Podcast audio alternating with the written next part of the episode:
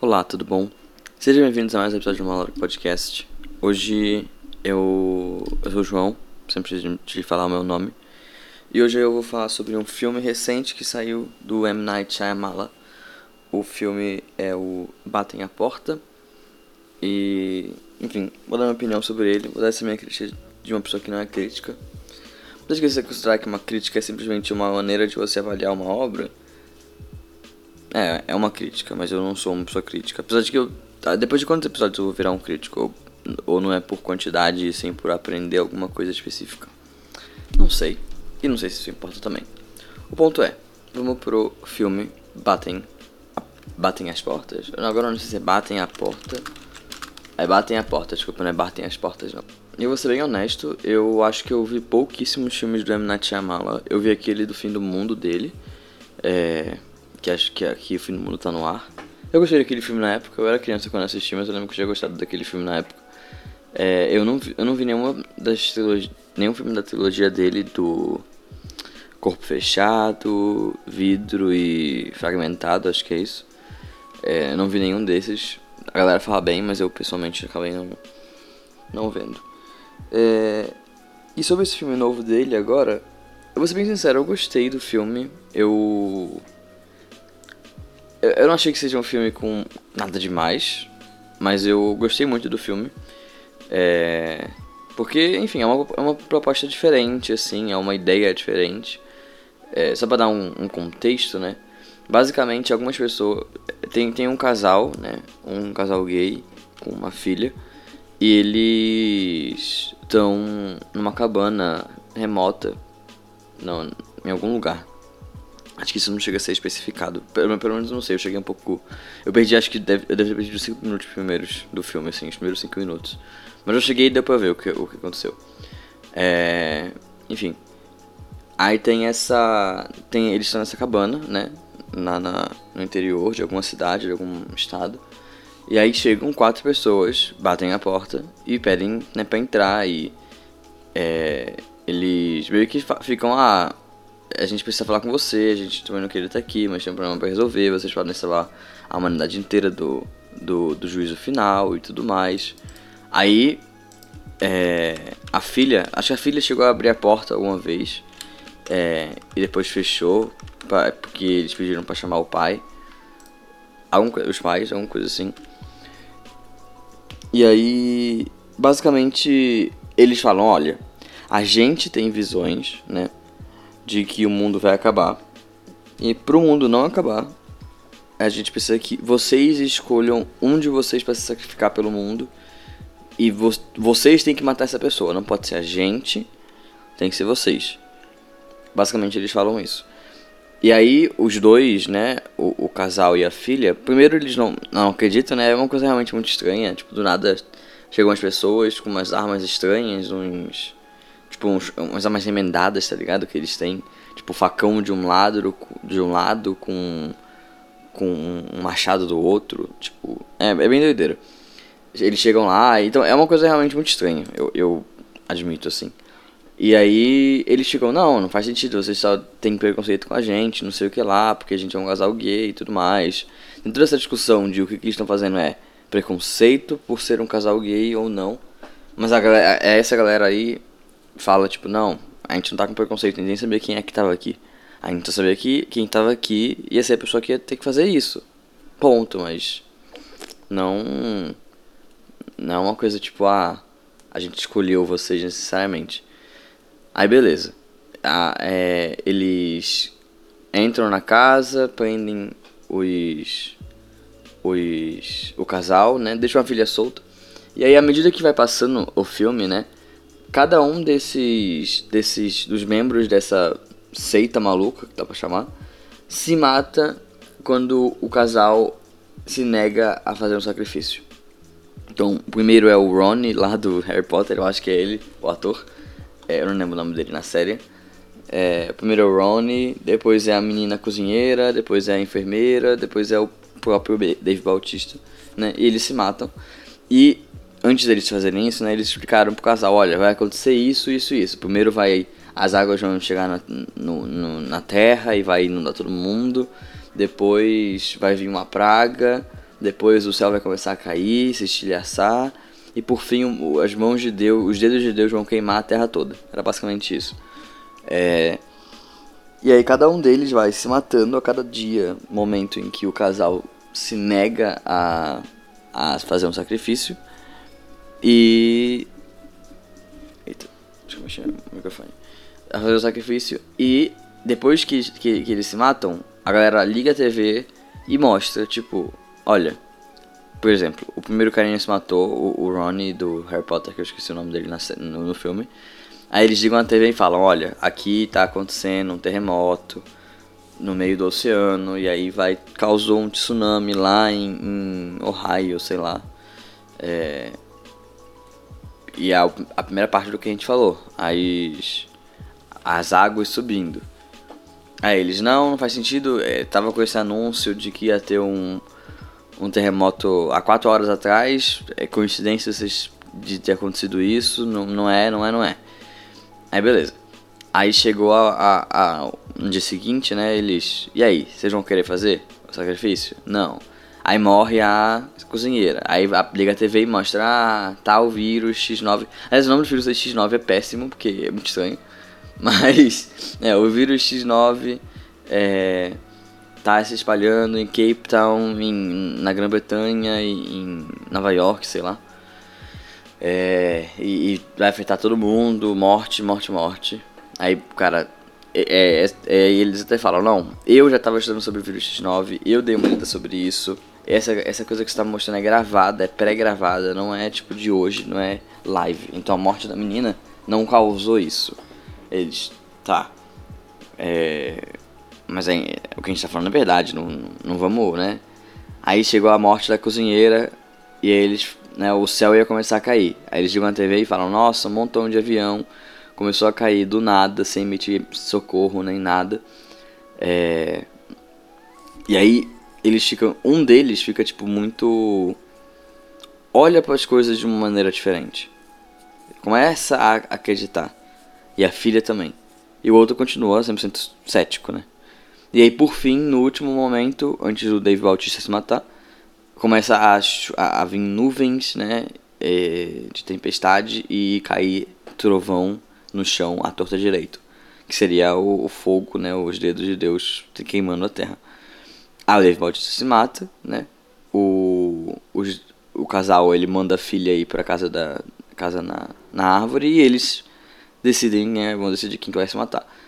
Aí um, do, um das pessoas do casal, ele tá, tipo, acreditando naquilo, naquilo. Tipo, no, no final do filme ele está acreditando naquilo, no que aqueles caras estão falando e tudo mais. E aí ele fala, não, deixa que eu vou, porque eu acredito. Eu acredito que se eu fizer isso vai ser por um motivo nobre. Você não acredita. E você não. Não. Não. Como é que pode dizer? Você vai fazer isso por quê? Se você não acredita nisso, tá ligado? Eu acredito, eu quero me sacrificar pelos outros, sabe? É... E aí ele se sacrifica e tudo para de acontecer do nada, tudo volta ao normal. É basicamente isso, resumão do filme aqui. O que, que eu acho interessante nesse filme? Eu gosto muito do conceito de você. de você não saber se o que eles estão falando é real ou não, né? Você tem um montão de pessoas que tá falando que você precisa se sacrificar para salvar o mundo. Você tá numa, numa cabana, sem conexão com o mundo, sem conexão, né? Com a internet, sem nada do tipo. E aí eles ficam falando, tipo, nossa, você precisa se matar pra salvar o mundo. E tipo assim, mano, se matar não, né? Você escolheria alguém pra sacrificar pra salvar o mundo. E você fica, mano. Não, não vou acreditar em você, não tem argumento que me faça acreditar em você. E aí a cada vez que eles mostravam algum argumento, até o. Até o terceiro, até o, o, o terceiro, a terceira praga, né? Era tipo, beleza, mas isso aqui tá acontecendo antes de vocês chegarem. Beleza, mas esse aqui foi pré-gravado. Então, tipo, é, fazia sentido duvidar. E os dois estavam duvidando. É, e aí, a partir do terceiro ponto, você vê o, o, o olhar de um, do, de um dos, do, dos maridos, lá, de um dos pais, tipo, mudar e ficar tipo, nossa, eu tô vendo uma coisa diferente. E eles sempre são representados, os dois, né? E eu achei isso interessante, né? Nas cenas dos filmes, nas, nas cenas do filme, em lugar. Eles nunca estão. Assim, eles estão, mas eles quase nunca estão quando eles vão discutir sobre acreditar nisso ou não, no mesmo plano. Tipo assim, ah, os dois juntos, presos na cadeira, no meio da sala. É sempre um pai no canto da tela e o resto da tela com o resto da casa. E sem aparecer outro pai. E aí quando aparece outro pai é do mesmo jeito só que oposto. Então, tipo, um pai fica na direita e o resto da sala à esquerda é vazia e o outro fica à esquerda e o resto da sala à direita vazia. Mas nunca eles, tipo, um lado do outro. O que pra mim mostrou muito bem que eles, tipo, tipo iam ter caminhos diferentes no final. Tipo, um tava inclinado a acreditar e o outro tava inclinado a não acreditar. Eles tipo, iam acabar é, seguindo caminhos diferentes, né? Eu, eu botaria desse jeito. É, tanto que no final um acredita e o outro continua achando que é tipo tudo preconceito e tudo mais. Pra ajudar com essa história de que é tudo preconceito e tudo mais, uma das pessoas que tava lá para fazer essa essa para fazer isso, né? Era um cara em que atacou esse marido cético, vou chamar ele de marido cético, é, no dia que eles iam adotar uma filha. Então eles iam adotar uma menina, estavam falando sobre mãe e tudo mais, aí o carinha ficou tipo assim, ô, oh, fala baixo aí, que eu tô tentando beber com meus amigos, sei lá o que. E aí ele fala, ah, não tô falando alto, enfim, fica, fica zoando o cara. Aí o cara vem e dá duas garrafadas de vidro na cabeça do, do marido cético. E aí o marido cético fica mal e tal, e enfim, basicamente isso. E aí, depois que esse carinha se mata, que o. que o. que deu a garrafada no marido cético se mata, ele fica tipo, nossa, eu, eu conheço esse cara de algum lugar, tenho certeza. E ele fala, é, foi ele que deu a garrafada em mim. Isso tipo, meio que só dá para ele mais convicção de que na verdade é tudo uma é tudo uma trama contra eles por eles serem gays e por eles, enfim, terem uma filha e tudo mais, sabe?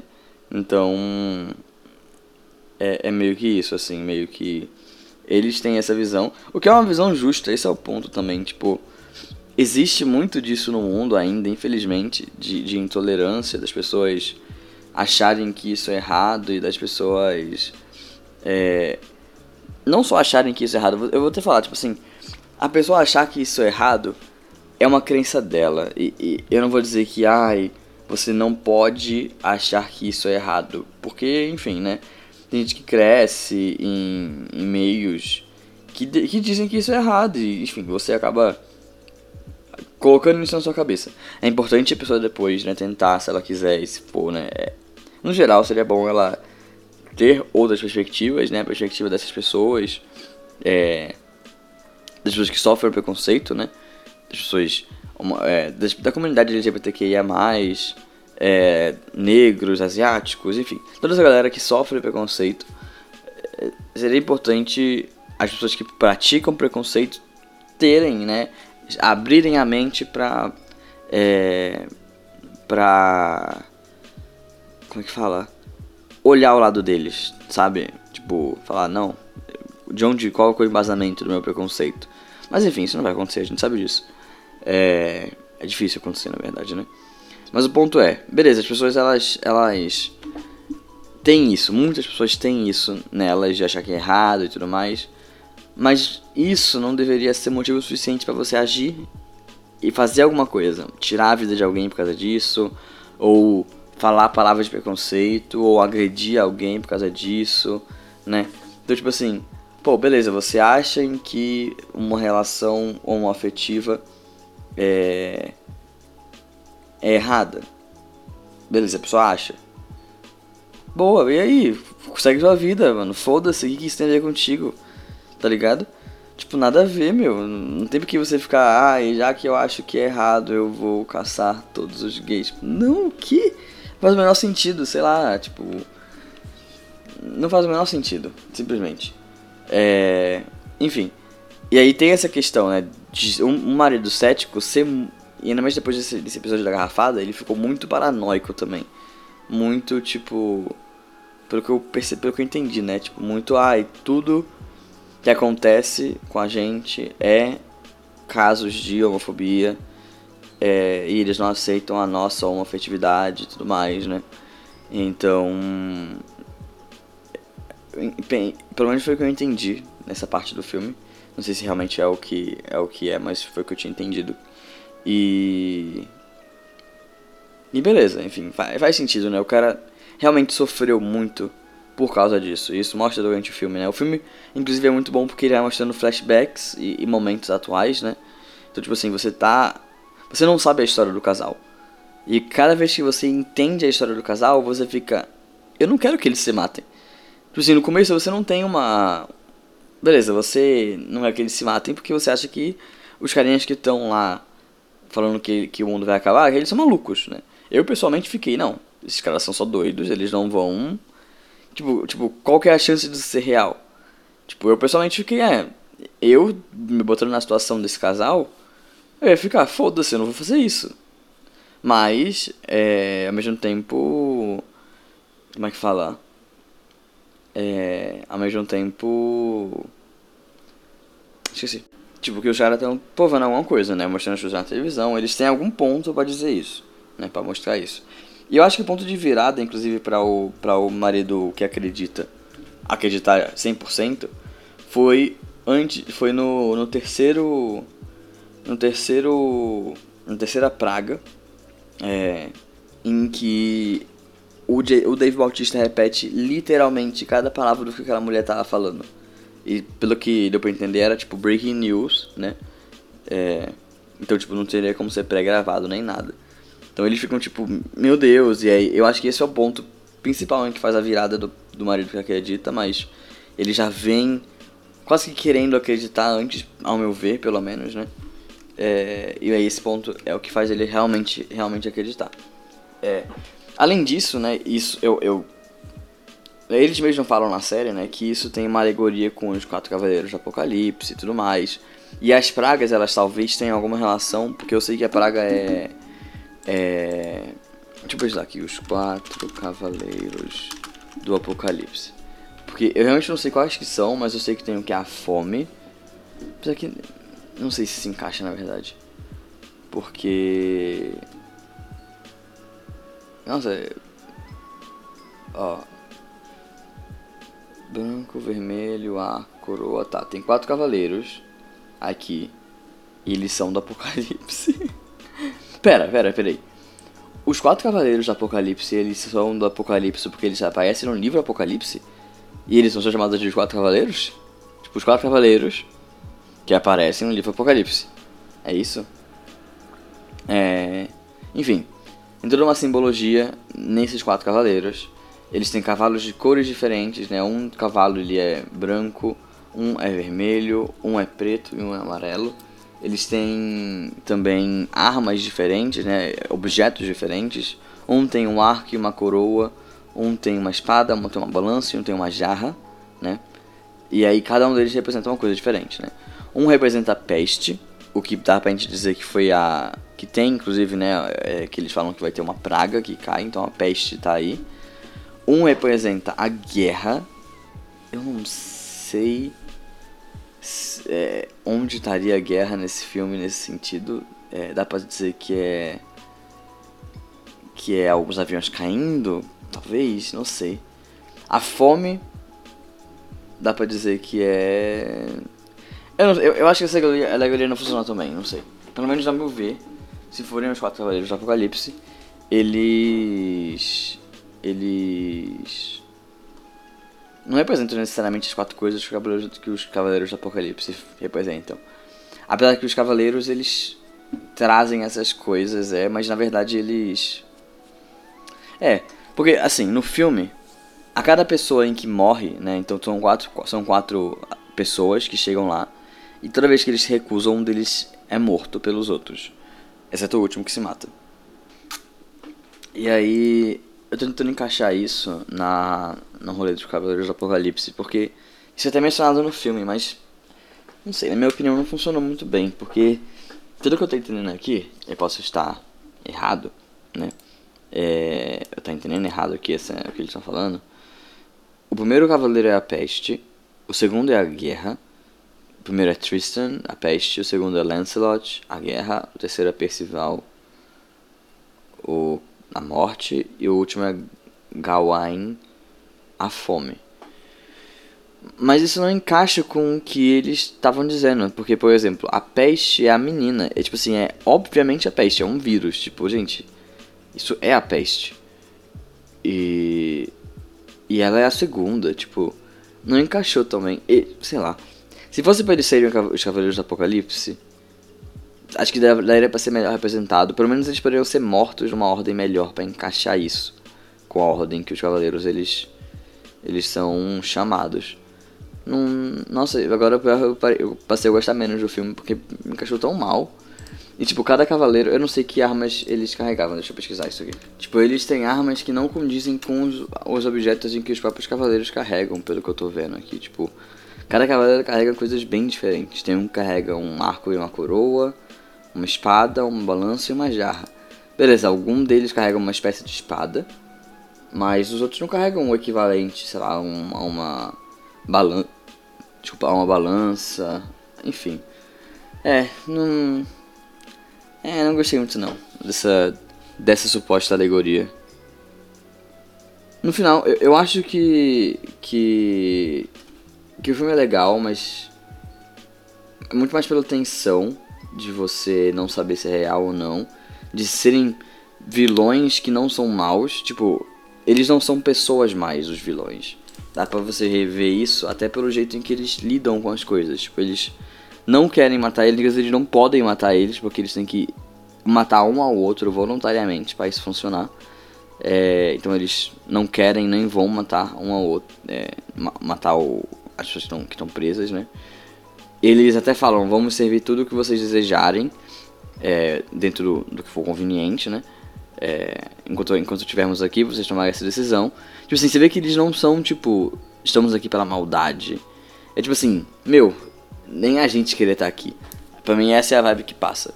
O que é bem legal, eu acho muito interessante por causa disso. Eu acho que foi isso mais que eu gostei. Por ser uma, um, um sequestro bonzinho, digamos assim, né? É, mas eu não sei, provavelmente não é o primeiro filme que faz um sequestro bonzinho. Então, pode ser só que eu não tenha. que eu não tenha. É, base. É, base cinematográfica para isso. É, e eu acho que é isso, assim. Eu acabei de ver um vídeo do, do, do PH pra, sobre esse filme. Muito bom, vou colocar na descrição, inclusive, aqui do, do, do episódio, pra vocês verem também. Mas realmente ele traz um ponto que é interessante, que é toda essa crítica de como as coisas são representadas e, é, é, biblicamente, digamos assim, e ter essa representação de uma maneira diferente, né? Ter essa representação para uma outra perspectiva, que é ter um casal afetivo, quer ter uma filha que não é que não foi concebida por eles, né? Uma filha adotada, no caso, mas enfim, a ideia é que não teve o ato, né? A concepção de fato, é por ter um um, um, gigante bondoso, enfim, ele traz esses pontos. Assista o vídeo do PH Santos, o PH Santos é muito bom. Ele realmente é um crítico de cinema que sabe o que tá falando, diferente de mim.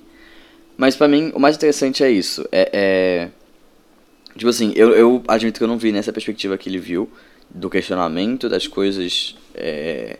da representação bíblica e, coisas assim.